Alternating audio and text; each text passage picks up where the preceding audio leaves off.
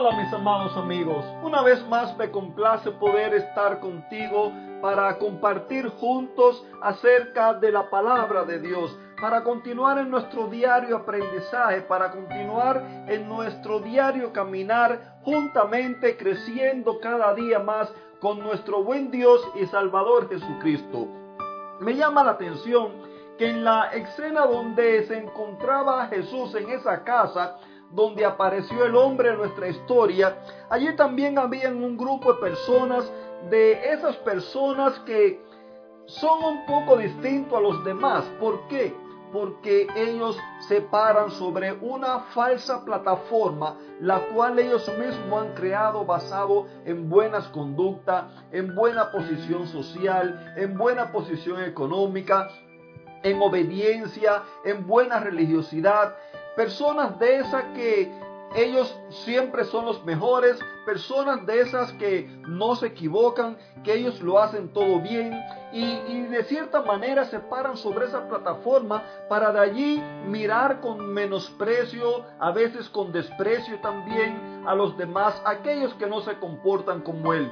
Pero qué triste, qué triste la situación de esas personas. Esas personas viven en una, miser una situación miserable, más miserable que la que vivía aquel hombre, el cual había sido condenado, el cual había sido desahuciado, al cual lo habían mandado a su casa a que esperara allí la muerte, esperándola bajo la ira de Dios, como decían ellos. Estas personas Jesús las llamó sepulcros blanqueados.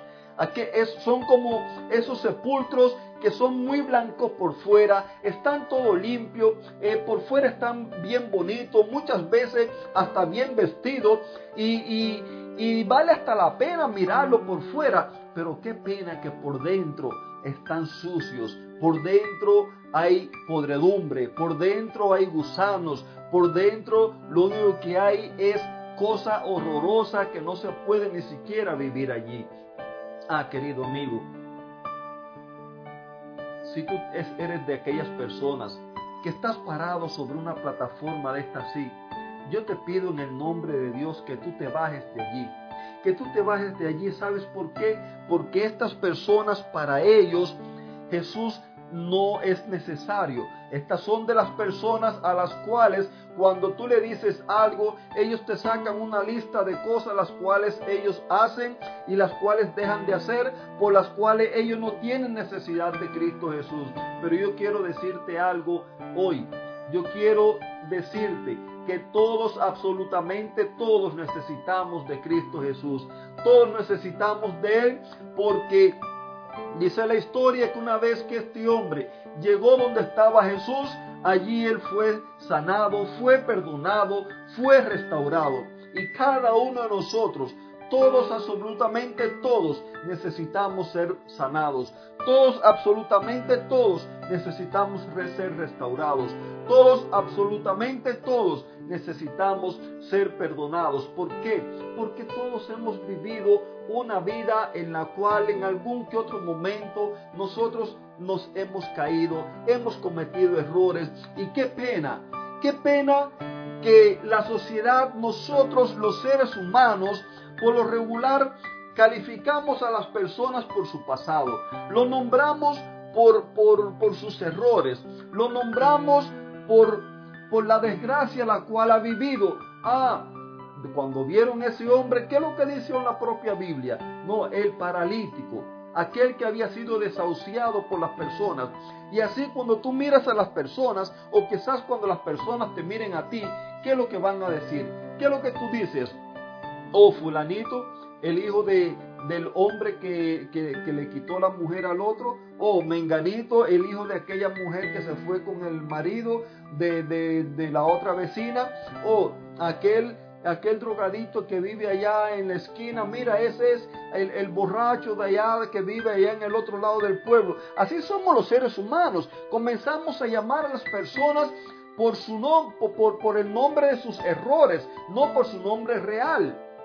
Lo llamamos por por su, por su triste vida de pecado, por su triste vida de suciedad, por su triste vida de, eh, de equivocación. Así es como nosotros llamamos y vemos a las personas. Pero cuánto me alegra Dios.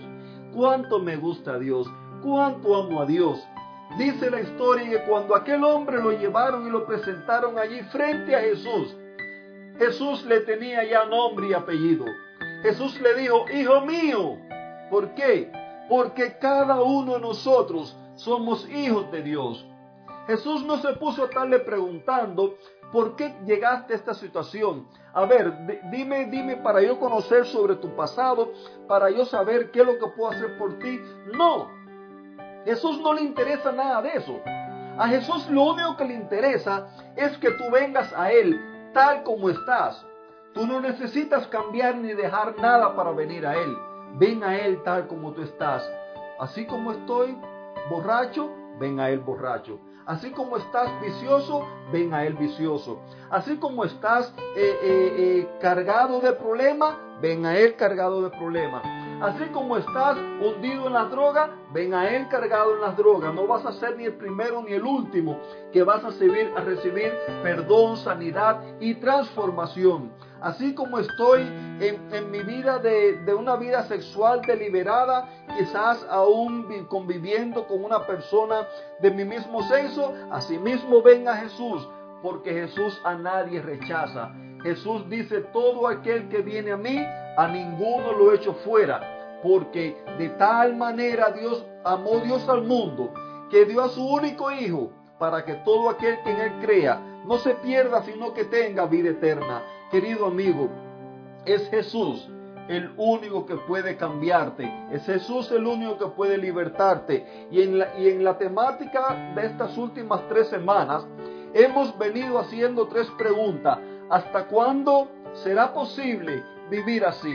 Ah, y ahora cuando tú las unes, tú dices, ¿hasta cuándo será posible vivir así? ¿Hasta cuándo será posible vivir en esta situación? ¿Hasta cuándo será posible vivir cargando con mi pecado? ¿Hasta cuándo será posible vivir en esta situación económica que no puedo avanzar? ¿Hasta cuándo será posible vivir hundido en las drogas? ¿Hasta cuándo será posible vivir hundido en la promiscuidad? Ah, queridos amigos, todo lo que nos indica la Biblia todo lo que nos indican estas historias es que cuando te encuentras con Jesús, Jesús es la solución. Jesús es el único que puede cambiar tu gusto y tu preferencia sexual a, la normalidad. Jesús es el único que puede organizar tu mente para que puedas llevar una vida ordenada. Jesús es el único que puede guiar tus pasos para que andes por el camino correcto. Jesús es el único que puede darle el romanticismo a tu matrimonio que ya se ha perdido.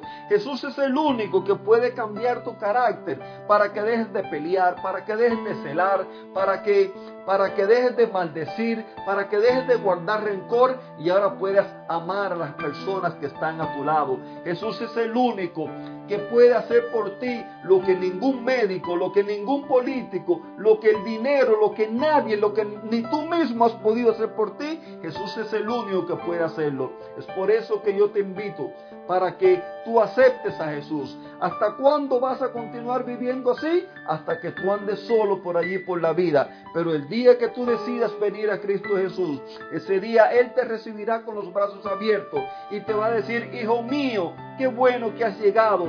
Ven para sanar tus heridas, ven para cambiar tu carácter, ven para borrar tu pasado, ven para darte una vida nueva, ven para darte ropas nuevas, ven para que vivas para mi gloria y mi honra, y entonces serás una persona feliz. Que Dios te bendiga y te regale un lindo y bendecido fin de semana.